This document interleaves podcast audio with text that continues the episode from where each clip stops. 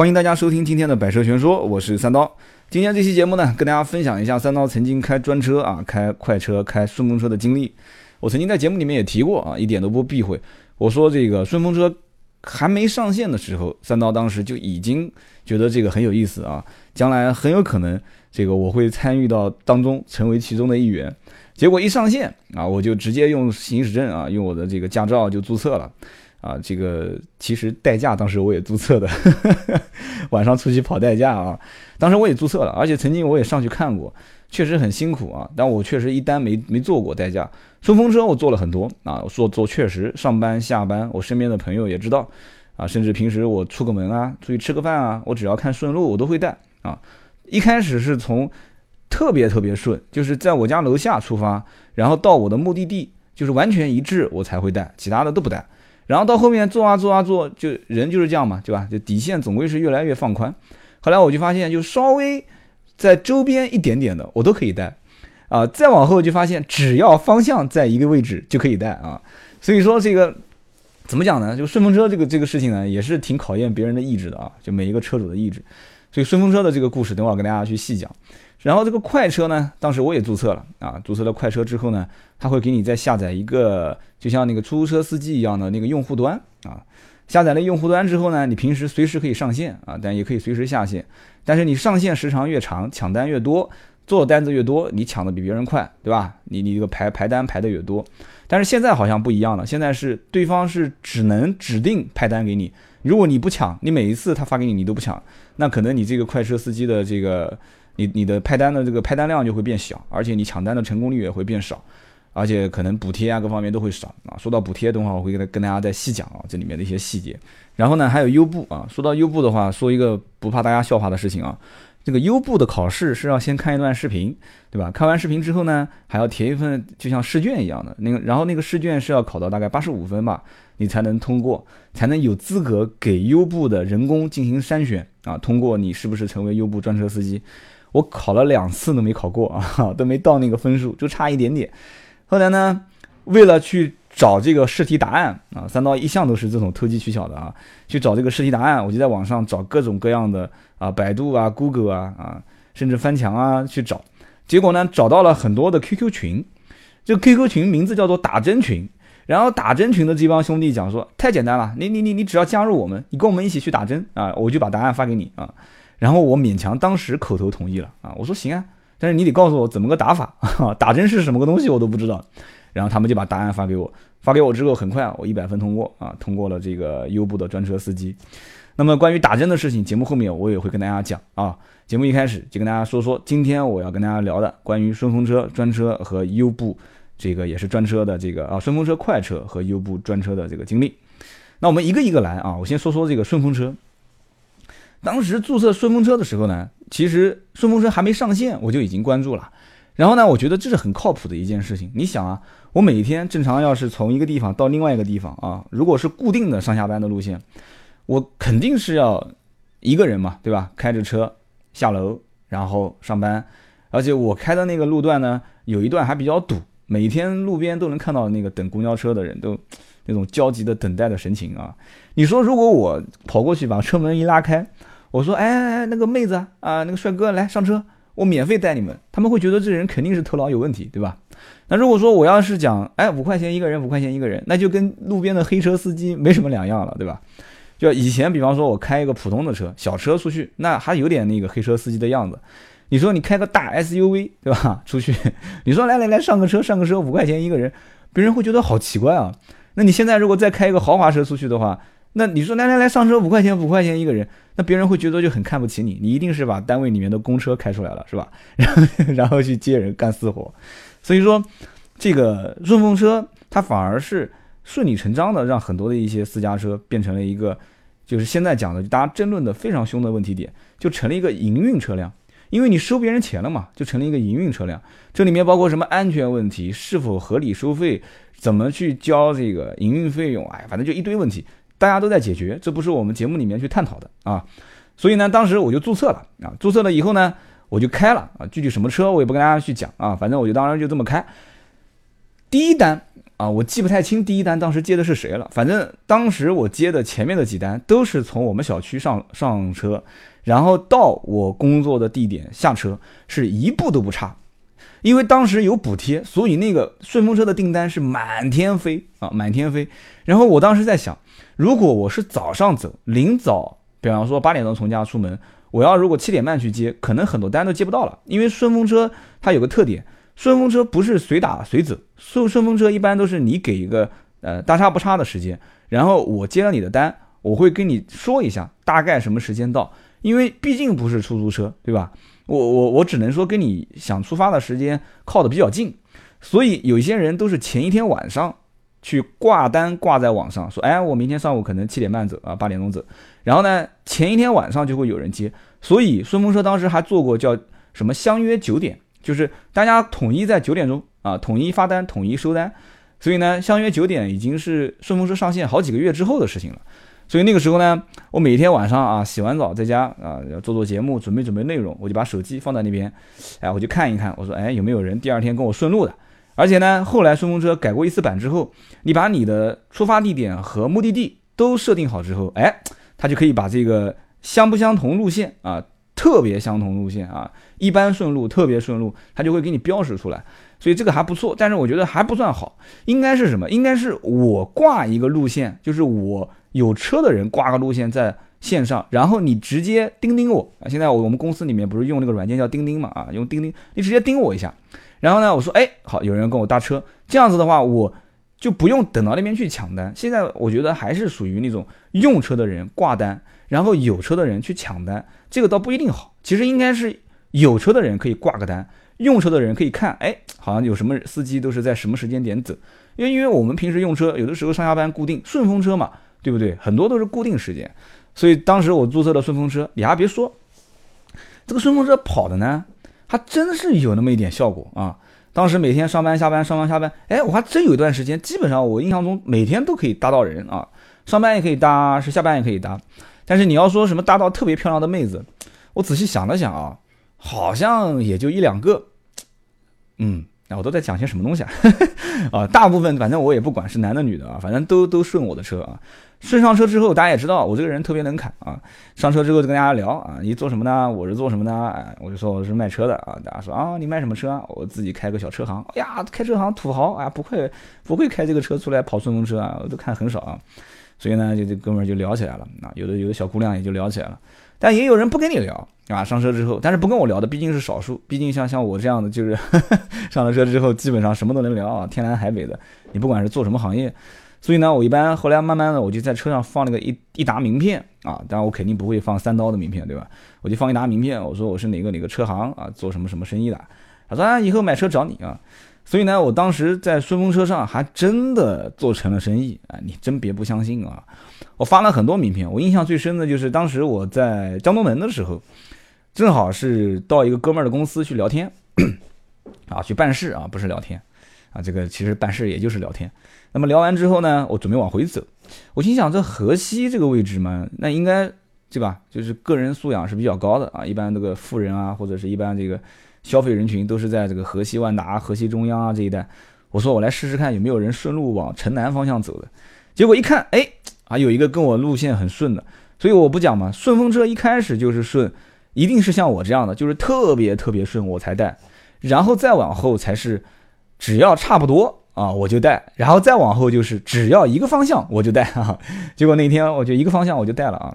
后来呢，我就到那个在河西有一个就是江东门的那边的一个就是卖家具的啊，精神装饰城啊。结果一个一个一个男的啊，也岁数也挺大的，应该三十大几，四十四十左右吧啊，上了我的车。上车一看，说你你怎么开这个车跑顺风车啊啊？什么车我就不说了，反正他很惊讶。我说这个顺路顺路啊，顺风车这个反正天生我空跑也是跑，你你往那个方向我也是往家走啊。他说：“哦，他说你做什么的？我看你挺年轻的。”我说：“我做车的，我就卖车的。”哦，是卖车的。他就跟我说了，说这个哥们呢自己开的是一辆吉普的牧马人啊。我说这车不错，我说一看就是平时可能工作也比较闲，是吧？出去玩玩啊，啊越越野什么的。他说是，他说其实对这车呢也比较感兴趣，家里面也不是这一辆。后来我一想，哎呦，遇到一土豪啊，一个土豪老板。后来我就赶紧给他发名片啊，名片发完之后，这个土豪老板回过头来就说给我介绍客户啊，一路上我就跟他聊啊，我说互联网创业啊，实体创业，哎，他就很感兴趣啊。现在你只要跟人聊互联网创业啊，什么 C to C、B to B 啊、B to C 啊，什么 O to O，你跟他聊什么融资啊，这个资本那个资本的，他就很感兴趣。结果到了站，他不肯下车，他拖着在车上跟我聊天。我看有急事，我准备走，他就跟我聊啊，没办法，我就跟他接着聊，聊了一小会儿。他说：“哎，兄弟，改天我们再聊，以后有客户买车我就找你啊。”所以呢，给了张名片。这哥们儿后来介绍了一个路虎客户啊，好像这单还成了啊，因为都是公司人负责，我也没具体细问啊。所以呢，当时我觉得跑顺风车它根本就不是一个赚钱的平台啊。你说你顺那一趟，对吧？就在南京主城区跑一跑，一趟也就十块钱、二十块钱。对吧？说一个不怕大家觉得我有点这个狂的话，对吧？你买包好烟发出去一根可能都五六块钱，对吧？你别说，你别说出去跟人你泡壶茶，你好茶拆一袋茶都几百块钱啊，几十上百的。所以说跑顺风车根本就不是为了挣这个钱。但是如果说不跑顺风车，你的人际交际的面就只有那么窄。所以当时我还开玩笑跟公司的人讲，我说你们人手给我出去注册一个顺风车账号啊。然后你们每天上班下班必须给我跑顺风车，对吧？哪怕你迟到没关系，迟个十分钟二十分钟没关系，每天能多认识一个客户，这不更好吗？对吧？所以呢，当时他们都说我这个老板肯定是脑袋进水了。所以这个顺风车呢，当时我觉得就是一个交际的平台，但是确实也很危险啊。包括有的时候我晚上啊，你比方说有一天晚上啊，我在那个很晚了啊，我在中心大酒店啊，就南京的这个中心大酒店，我往回走，也是跟哥们儿聊天聊得挺晚啊。然后呢，当时应该是凌晨了吧，凌晨一点了。我说，哎，我说这一路上那么空空荡荡的，我一个人开着也挺寂寞的啊。我不如打开顺风车啊，或者是那天晚上好像搭的还不是顺风车，搭的是一个搭的是一个快车啊。我开了顺风车一看啊，没什么人去去喊喊顺风车，我就开了坏呃那个快车啊，不是坏人开的车啊，是快车啊。我把快车一打开，滴，哎，有一个人就开始交单了，就是从呃，他是从哪个地方？好像就在离新街口不远的地方，然后要往吉庆门方向走，然后正好我往城南方向开，我就把这个单子给抢了。结果抢了之后呢，我就有点后悔了。为什么呢？它虽然距离我大概也就两公里的路线，但是很绕，因为大家知道，在主城区很多地方都是单行线。然后你接了单之后呢，它还有个导航可以带着你顺着走啊。然后我就顺着它的导航啊，我就开始顺着往前走。结果开啊开啊开，开了十几二十分钟，然后那个那个姑娘还一直在打电话，哎呀，怎么还没到啊什么的，我还跟她道歉，我说不好意思啊，我路不是很熟啊什么的啊，然后开到了，一发现，哎，是一个这个 KTV 里面的公主啊，大家不要乱想啊，就正规的 KTV 里面的公主啊，然后呢，这个看她这个妆还没卸啊，这个身上也一个香水味儿也挺重的啊，我说这个挺辛苦的，她说是的，她说其实早下班了，结果呢，这个一个姐们儿。啊，前两天这个感情上受挫，在家里面喝的稀里哗啦的，上不了楼啊，就在外面啊，不是在家，然后上不了楼呢，他们几个人就就喊了几个兄弟，又等了几个姐妹过来，把他拖上楼啊。然后呢，我说这个你你身上酒气这么重，是是他喝的还是你喝的？他说是他喝的啊。我说那你看你讲话也挺清醒的。然后一路上这个女的也是反复啊，就跟我聊说你怎么开这个车出来跑快车。我就我就会跟他解释，我说我是坐车的啊，然后呢，我晚上跟哥们儿在外面玩，然后呢，时间比较晚了，我往回走，然后呢，这个顺路看看有没有，他就笑啊，他说啊，好来留个电话给你吧，啊，你以后这个开包间你可以找我，啊，我说你在哪里啊？他说我是在那个苏宁什么国际环球那个啥什么 KTV 啊，我说行行行，有机会有机会啊，所以呢，那个顺风车对吧？晚上你说只有他这样的，他他敢，他无所谓，他敢打。我真不敢相信啊，所以我就跟我家老婆就说了，我说晚上，特别是天稍微有一点蒙蒙黑的时候，什么顺风车、快车，千万千万不要打，真的，我自己开这个我就知道太危险了，真的太危险了。然后这个小公主就跟我分享了一个经验啊，不是经验，分享了一个经历。她说她有一天，她有一天是也是挺晚的，因为她这个班基本上都是白天不上，晚上上嘛，对吧？大家都懂啊。她晚上去上班，然后呢也是打了一个顺风车。是个顺风车还是个快车啊？然后呢，一个哥们儿开了个车过来，车型也不对啊。他就因为你大家知道，其实包括我有的时候我的车型也不对啊。我注册的那个车可能稍微档次好一点，然后平时有的时候家里面还有一些其他的车，包括车行里面有一些其他的车，我就开着车出去。出去呢，但是软件可以随时开嘛，软件开有的时候我就坐那边跟人聊天，聊天聊得快结束了，然后我就准备回去了。回去了我就打开顺风车一看，哎，有个单我就接了。接了呢，我还算比较。这个怎么说呢？我比较实诚啊，我就打个电话跟对方讲，我说我开的不是那个车啊，我开的另外的。他说没事，只要你把我送回去就可以了。我说好好好，那一会儿见啊。所以呢，当时那个小公主就跟我分享了一个经验啊，一个经历。她说当时她打了一辆车，结果车型不对，然后呢来的那个人呢左青龙右白虎，穿了个背心就出来了。她唯一觉得心里有点安慰的是什么呢？就是说，第一，他的路线都在主城区，不是很偏。第二就是这个男的旁边坐了一个女的啊，那个女的在嗑瓜子啊，然后这个男的呢就喊她上车，他当时有点犹豫，但是时间又有点来不及了，因为大家知道像这种顺风车啊啊快车都还好，几分钟之内，如果你在多少分钟之内打不到快车，他会补贴钱给你啊。然后呢，他打了一个顺风车还是快车，应该是顺风车，然后这哥们儿就喊他上车，他就是非常非常害怕，就上了啊，最后还是上了。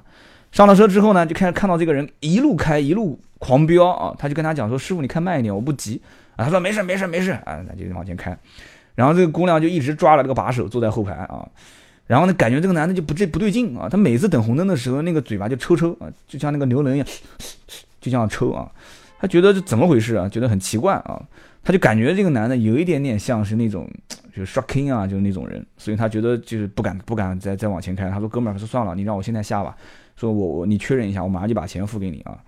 然后男的就说没事没事，我带你送过去送过去，那很热情啊。结果这女的说还是还是我下我下吧我下我等会儿我就在这附近我买点东西啊啊，终于就下来了下来他确认了就把钱给付了。所以呢这个顺风车快车哦，我今天可以在这边负责任的讲，真的我真的不提倡姑娘们去打啊，不要省那么一点钱。最近一段时间呢，我也发现这个顺风车呢这个用用量也是越来越小。就是什么叫用量越来越小呢？就是我有的时候也到现在会打开看一看啊，就是基本上像我以前到了晚上的八九点钟的时候，那个单子基本上就是一排接一排，现在基本就很少。你只要查看附近的订单，还是非常非常有限的。而且你像以前我基本上常走的那些路线，你比方说我以前会去一个呃，就像中兴通讯啊、华为那一带，就像那种。都是年轻人，都是做互联网的，所以那边人用像滴滴啊，用这种顺风车，本身收入也不算太低，他们用这个软件的概率会非常高。然后我住的这个区域呢，也是这些中信啊、华为啊、互联网创业这些人经常会啊，不是经常，就是长期居住的地方。所以我在这两个点之间上下班，我会经常接到这些订单。但是现在你看我再去这样接，就接不到了，就说明他们当时因为有补贴。对吧？用用，当时我还问过一个小姑娘啊，怎么全是姑娘？我问她，我说，我说你天天这样打，因为我经常看到她在上面打。有的时候我一看顺路嘛，我说那我就接了，接了两三回，我就问他，我说你怎么天天都打顺风车 啊？但他也也没好意思让我免单啊，我干嘛要给你免单呢？对吧？我金牛座，对吧？金牛座就两个两个两个词就可以形容了嘛，对吧？金牛座就是这个啥？直播的时候讲给你们听啊，金牛座是什么性格啊？今天这个实录我就不跟大家讲了。当时我就跟这姑娘说，这姑娘就说了，她说便宜啊，对吧？我说不便宜啊，我这边显示你要付给我十三啊。她说那没有，我这边只要付给你九块钱，对吧？那就说明中间四块钱是滴滴的补贴。所以说到这个补贴，我跟大家再讲一个事情啊。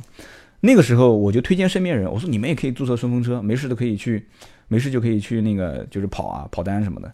结果呢，过了一段时间，我就发现身边人天天在聊这个事情。然后呢，大家都说，哎，你今天赚了几个多少钱？你赚了多少钱？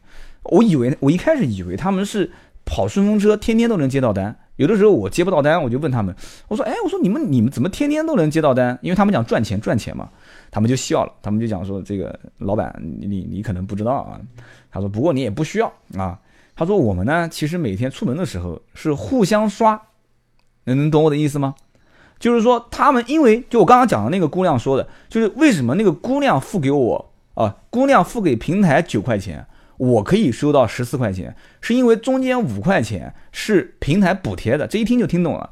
所以他们就利用这个规则，左边的手机，大家一般很多人都有两个手机嘛，左边的手机作为乘客去发个订单出去，右边的手机作为这个应该怎么讲？作为司机抢个订单回来，然后开着车到公司，左边确认啊，右边确认送达，左边确认付款，结果好九块钱进到。平台，然后平台退给这边十三块钱啊，十四块钱，不就挣了五块钱吗？哎呦，我说你们这些人脑袋瓜子真够用。我说，但是你这个有点不太不太那个，不太厚道。他说有什么厚道不厚道的？他说这个天生平台愿意补，我也不吃亏，对吧？你这东西不违法，大家都在做，又不是我一个人。所以这帮哥们儿每天上班下班这样子刷，一刷他发个很远的路程，一刷能刷个二三十，一天二三十，一个月算下来还有好几百块钱啊。所以我觉得很奇怪啊，这个事情。所以讲到这个事情，就提到刚刚讲的那个优步打针的事情。我前面刚刚讲了，我说我这个优步啊，考两次试没考过。然后呢，我就在网上找，结果没找到答案，但是找到一个群，这个群叫优步打针群。我当然也不懂，这哥们儿就讲了，说你这样的，你加入我们优步打针的这个大部队，对吧？你是什么车？结果我一说是什么车，哇，那很多人就开始就就跟我聊，说，哎呀，你到我这边来，到我这边来，就很多的那个像有点像租赁公司一样的，就他们都需要像我们这些车。我那个车可以直接上 Black，呃，应该叫 Black 司机啊，就是黑，应该是叫 Black 司机吧。这样一讲，大家可能又要猜了，说三刀开什么车？反正我的车肯定是可以上 Black，就是那个级别。它里面好像还要分 X 优步 X，叫优步高级，还有 XL 商务，对吧？我 Black 的话就是优选。所以呢，当时就很多人说你来你来，我还给你补贴，你到我这里来，我每个月固定给你钱啊，他还可以固定给我开工资，什么个概念？我说我不是职业开这个车的。他说没关系啊，你只要保证就是你你每个月上线多长时间，我说我也保证不了。然后大家就讲了说没事，能挣钱，能怎么怎么怎么挣钱。说一个星期你只要花一个小半天时间，对吧？你都可以挣到两千多。我一听我去，一个一个多星期挣两千多，这有点恐怖了。然后呢，他们就跟我解释打针群啊，跟他们一聊就聊聊就聊熟了嘛。打针是怎么个概念呢？就优步，大家如果玩过应该知道，优步上面是用那个小图钉去钉位置，对吧？就是你即使不想在你现在所在地打车，你想帮朋友从，比方说另外一个地点打车，你也可以把这个针插在那个位置上，然后它优步会提示你你是否在这个地方上车，你说是，你就可以打车了啊，它会就近安排司机。那么当时优步我也注册了，注册了之后呢，我一想，这个优步打针说白了也是因为优步的这个平台方对于司机是有补贴的啊，包括什么早高峰的补贴、晚高峰的补贴。啊，豪华车的补贴，反正各种各样的补贴，那么也就以至于让我见到了别开生面的一个现象啊。这些人怎么刷？我刚刚讲说，我推荐身边人，我说你们可以去注册一个快车司机啊，或者注册一个这个顺风车司机。这些人是职业玩家，他不是说你去注册一个，然后就在那边就随便跑跑，人家已经是一个租赁公司了，就是他们已经成了一个，就是我感觉应该是同一伙人，就是一个一一两伙人，然后大家互相都认识。就一下就到了一个城市，到了这个城市，因为优步在这个城市有新的补贴，然后我严重怀疑，可能滴滴或者优步，那我这个人可能喜欢阴谋论啊，就是我严重怀疑他们内部也有人跟这些利益集团是串通好的，所以他们当时跟我讲到一个什么样的场面啊？他们跟我讲，他说一个手机去下单，一个手机去接单，这叫什么打针啊？这太没水平了，人家都是二三十个手机。同时下单，二三十个手机同时接单，然后怎么办呢？啊，说起来，你估计你们都不相信。如果不节省成本的话，那就用一辆车跑啊，因为你在同一个地点，但因为你定位也不会定的那么准嘛。你比方说，你像在万达、万达 shopping mall 这个位置，你说在同前后几个五分钟、十分钟的时间点，有十个八个人打车，很正常啊，对吧？有十个二十个人打车也很正常啊，打优步啊。那么他们就在那边陆陆续续的错开来打。打完之后，陆陆续续的用手机再错开来接，接完之后用一辆车跑这一个路线。你大家没有听懂我的意思？就是从比方说河西万达往城南跑，然后在城南各个路线到了一个位置确认一个一个一个单，到了一个位置确认一个单，然后把这八九台手机的订单一个一个确认掉，这个就叫打针啊。滴滴也是一样的道理。当时我后来 加了一个滴滴的群。但我先声明一点啊，我没跟他们打过啊，我也没去刷过单 啊，你信不信那就随你了啊。反正滴滴当时也有，但是滴滴当时我就明显发现这一帮所谓的就是刷单的、打针的这些人层次就比优步的还要再低一些，我也不知道为什么。就这些人呢，他们也刷，但他们的刷法可能连连开汽车的这个钱，他们那个油钱都不愿意花啊，那怎么办呢？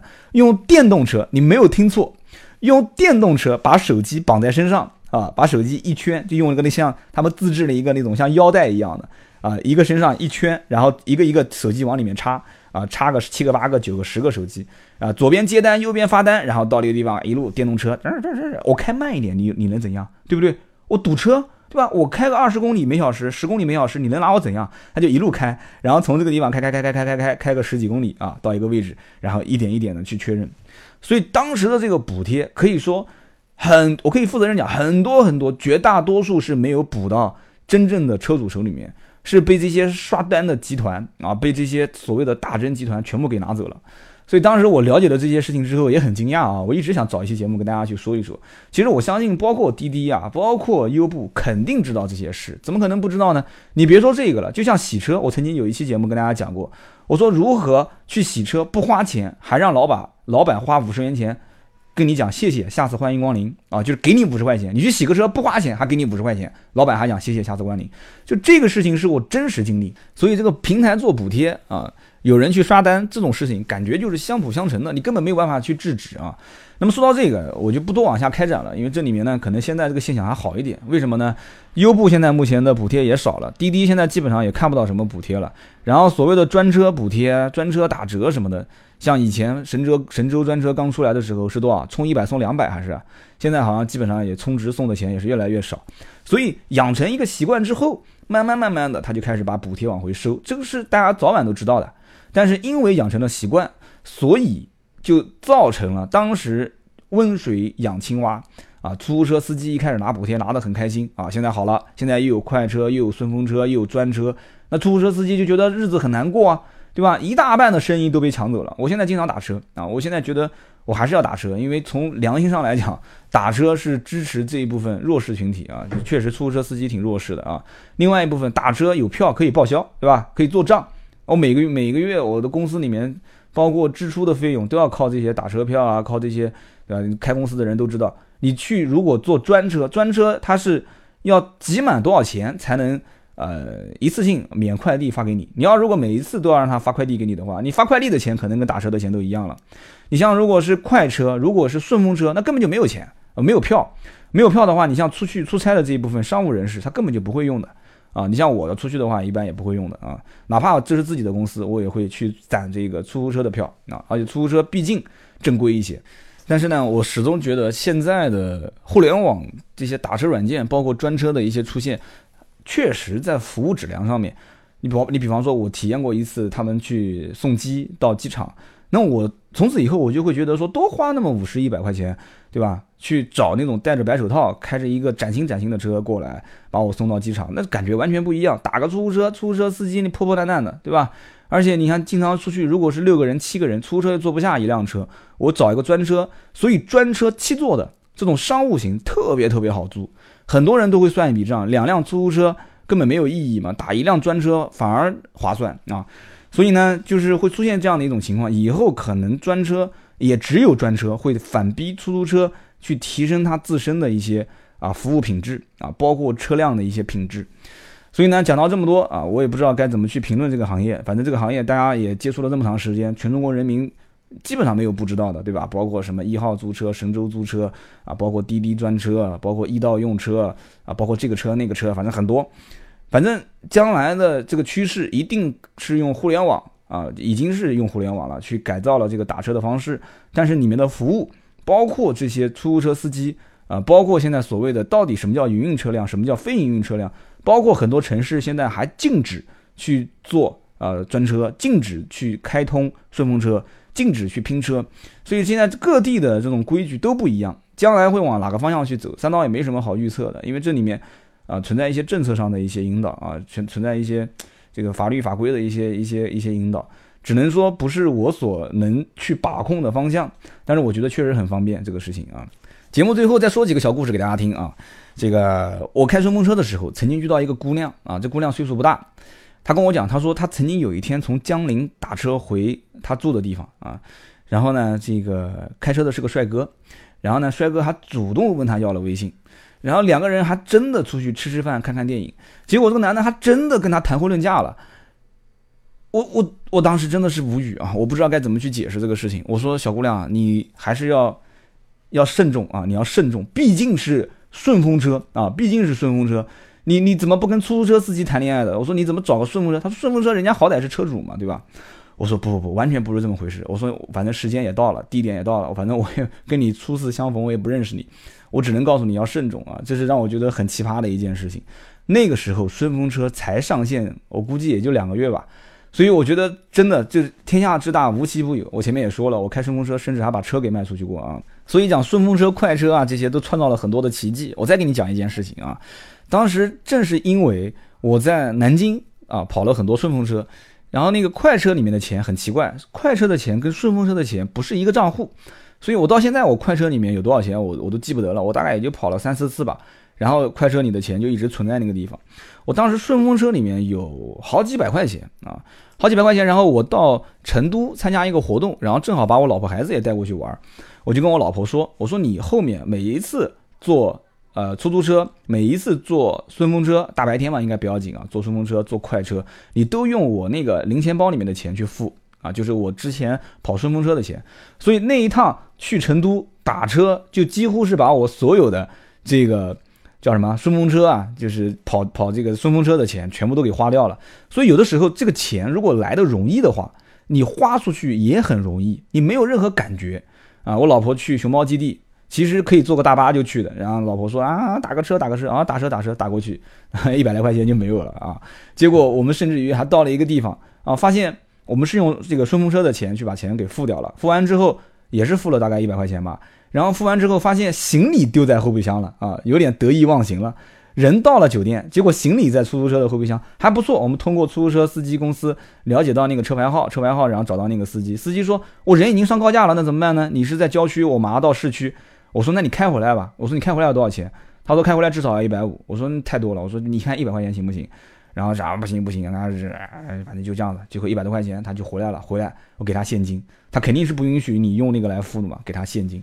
所以有的时候呢，得就是失，失就是得，就很难去权衡。这些东西呢，来之容易，失去失去它也很快。你来的不容易，你就会得到觉得它的很珍贵啊，你就会觉得得到的，就是得之不易，失之可惜嘛，对吧？所以呢，顺风车、快车，我今天呢是以一个这个。呃，用车人啊，不对，应该这么讲，我是从一个司机的角度跟大家去聊天，说说我的一些好玩的事情。其实这里面很多事情都没说出来，而且我还没仔细想好，有一些事能不能跟大家讲。这里面甚至于我当年，我记得是第一批客户还是第二批客户，我还带到，我还真的就是你们听到的那种故事里面的情节。我在我们创业的园区里面，我带到了竞争对手他们公司的。我最想挖过来的那一批团队的人啊，就是运营嘛。大家知道，产品跟运营是一个互联网公司的核心。结果我真的是用顺风车、用快车接到了我直接竞争对手公司的运营啊，从北京过来的运营总监啊、运营经理啊几个人啊，真的都要笑死了。他们不知道我是这家公司的老板，所以我也没跟他说啊。所以呢，顺风车、快车真的是创造了一个奇迹。但是这里面我也说到了，有很多的不安定的因素。而且特别是晚上天蒙蒙黑以后，我强烈不建议大家用顺风车、用快车来打车，不要省那几个钱啊！省那几个钱和你承担的风险是不成正比的。毕竟开车的人不一定都像三刀这样啊，三刀也不一定是好人，对吧？